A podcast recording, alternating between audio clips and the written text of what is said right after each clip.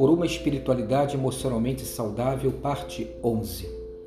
Uma espiritualidade emocionalmente saudável nos liberta para vivermos alegremente e de forma leve o presente, a realidade.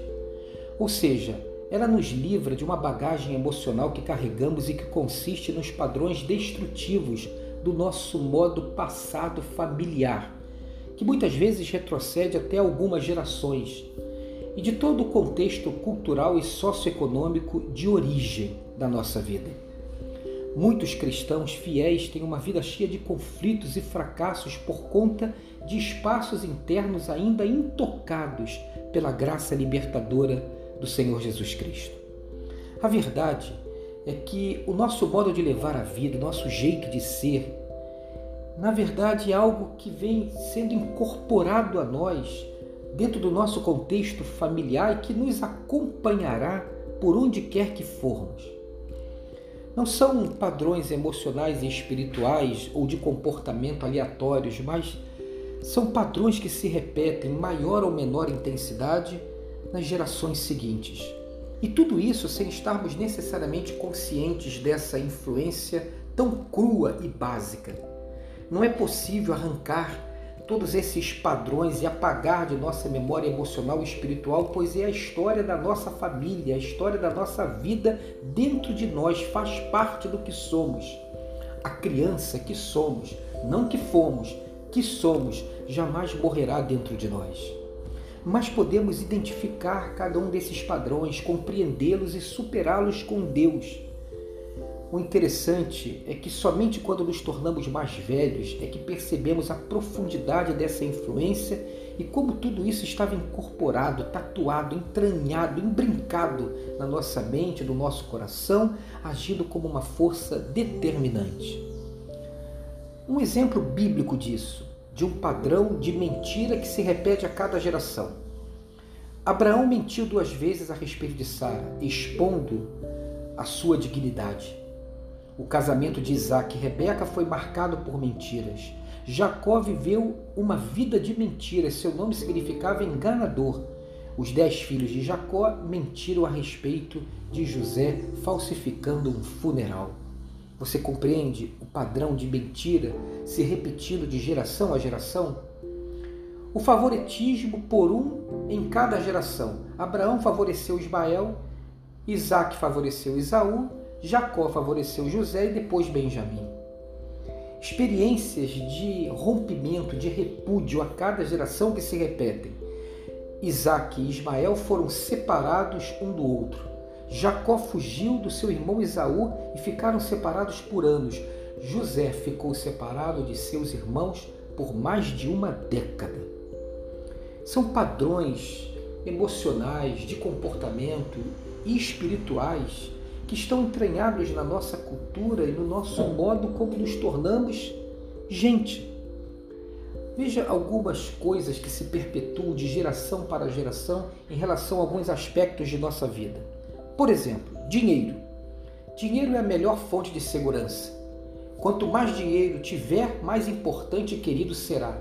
Ganhe muito dinheiro para provar que você conseguiu vencer. Você percebe? Por exemplo, sobre conflitos. Evite conflito a todo custo. Não deixe as pessoas perderem a cabeça com você. Manipule as situações. Raiva e briga constantes fazem parte da vida e são normais. Sexo. Não se deve falar de sexo abertamente. Homens podem ser promíscuos, mas as mulheres devem ser castas. A sexualidade do casamento é algo fácil e não é tão determinante. Você compreende isso? Sofrimento e perda. A tristeza é sinal de fraqueza. Você não deve ficar deprimido, engula seco. Recupere-se das perdas rapidamente e siga em frente. Sobre relacionamentos. Não confie nas pessoas, elas decepcionarão você. Ninguém mais irá me magoar nessa vida.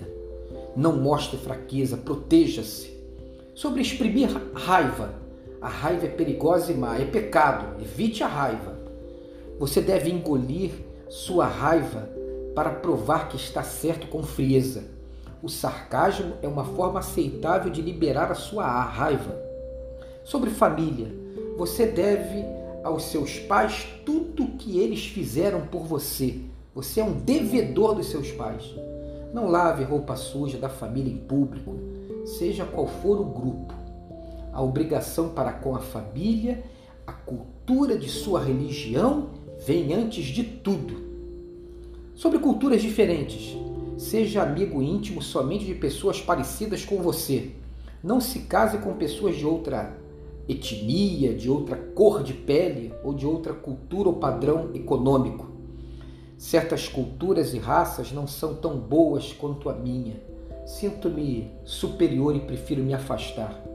Sobre o sucesso, é entrar nas melhores escolas e aprender as coisas certas. Isso é garantia de sucesso. Sucesso é ganhar muito dinheiro. Sucesso é casar e ter filhos. Sobre relacionamentos, não confie nas pessoas, elas decepcionarão você. Ninguém mais irá me magoar. Não mostre fraqueza, proteja-se. Sobre sentimentos e emoções, você não deve ter certos sentimentos. Seus sentimentos não são tão importantes assim. Está certo reagir a seus sentimentos sem pensar. Sobre relacionamentos. Abraão mentiu duas vezes a respeito de Sara, expondo sua dignidade. O casamento de Isaac filho de Abraão e Rebeca, foi marcado por mentiras, como falamos. Jacó, filho de Isaac, viveu uma vida de mentiras, seu nome significava enganador. E os dez filhos de Jacó mentiram a respeito de José, falsificando um funeral, traindo seu irmão. Padrões que se repetem na nossa vida, na nossa cultura, no nosso modo de ser, que é cultivado a partir da nossa família e que a gente precisa estar atento, reconhecer e abrir espaço para que a graça de Deus possa visitar tudo isso. Esse é o caminho, um caminho doloroso, mas um caminho de verdade para construir uma espiritualidade emocionalmente saudável. Tenha um dia abençoado e abençoador.